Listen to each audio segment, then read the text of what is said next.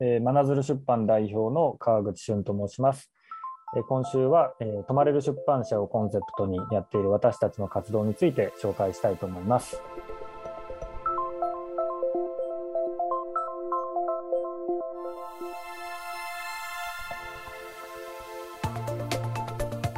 泊まれる出版社をコンセプトに神奈川県真鶴町という小さな町で宿泊と出版という2つの事業を中心に地域に根付いた取り組みを続ける真鶴出版。代表の川口さんは会社員フィリピンへの語学留学を経て夫婦で真鶴に移住。この会社を立ち上げました。会社員時代からインディペンデント系の雑誌で出版を手掛けかねてより出版社をやりたいと考えていた川口さんは移住によってこれを実現。真鶴のような小さな町にはその土地ならではの出版の役割があると感じています。未来授業2時間目。テーマは出版でローカルをつなぐ。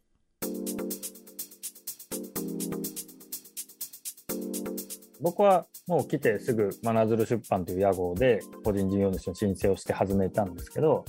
えー、一番最初に作ったのは、えー、ノスタルジックショートジャーニーという、えー、1枚 A3 をこう折ったような地図になるんですけど当時紹介してたのは、まあ、干物屋さんもそうですけどあとは活版のアトリエが真鶴にあってその活版のアトリエであったり、え、あとは真鶴に美の基準という変わったまちづくり条例があって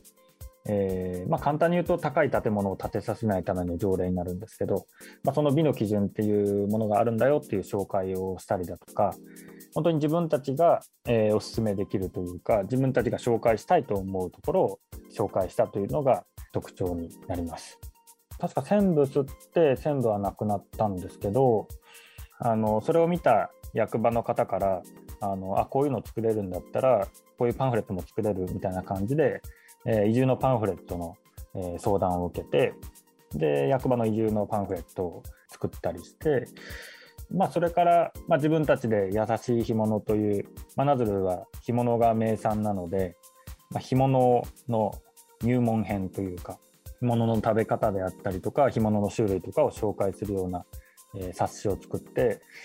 でそれは干物引換券というのをつけてえ東京とか大阪の書店で販売をするんですけど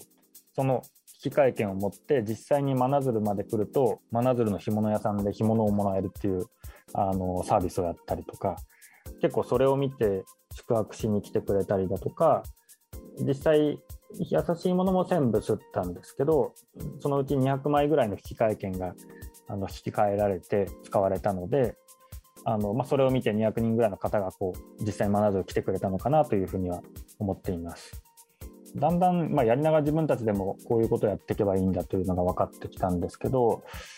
今は大きく分けて2つ出版の方はやっていることがあって1つはこう受託系というか、えー、町宿協会という、まあ、全国の、町宿と呼ばれる、まあ、町全体を宿に見立てている宿の組合みたいなのがあるんですけどそこの雑誌日常っていうのを作ったりだとかもう一つは自社の出版物で自分たちが作りたいと思うような真鶴育ちの方の画集であったりとか真鶴のカレンダーだったりとか、まあ、そういう自分たちが作りたいものを作るっていう、えー、出版部門の、えー、2つ、まあ、自社のものと委託のものが2つあるという感じになります。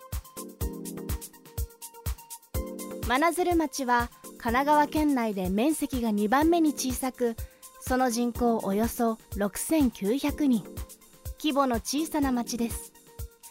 川口さんはここに出版社の役割可能性を感じているといいます、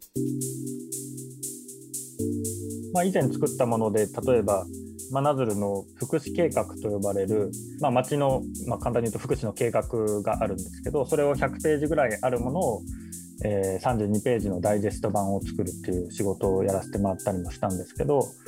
なんかその時は、ま、各世帯に配る、え、冊子みたいなものとして作らせてもらって、まあ、3000世帯ぐらいしかないので3000冊ぐらいしか作ってないんですけどなんかその3000冊と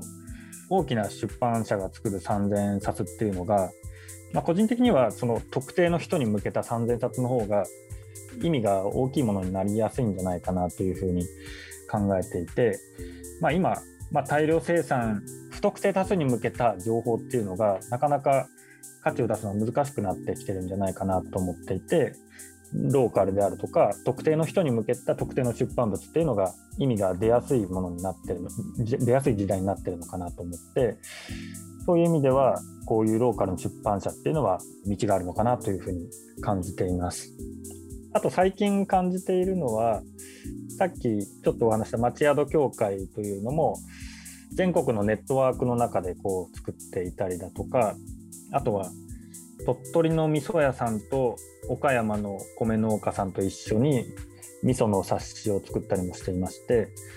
最近こう、まあ、ローカルとローカルでつながって何かを作るっていうことが増え始めていてなんか今後もそういう、まあ、東京を介さずにあのローカルとローカルでつながりながら何かを作るっていうのがすごく増え始めていくのかなというふうに思っています。鳥取の味噌屋さんと岡山の米農家さんと一緒に、まあ、米農家さんが大豆を作ってましてその大豆で、えー、味噌を作って味噌付きの本として去年販売もしたりしたんですけど、あの、そういうおまけ付きまおまけ付きをよくやってます。未来授業。今週の講師は真鶴出版代表の川口俊さん。今日のテーマは出版でローカルをつなぐでした。明日も川口俊さんの授業をお送りします。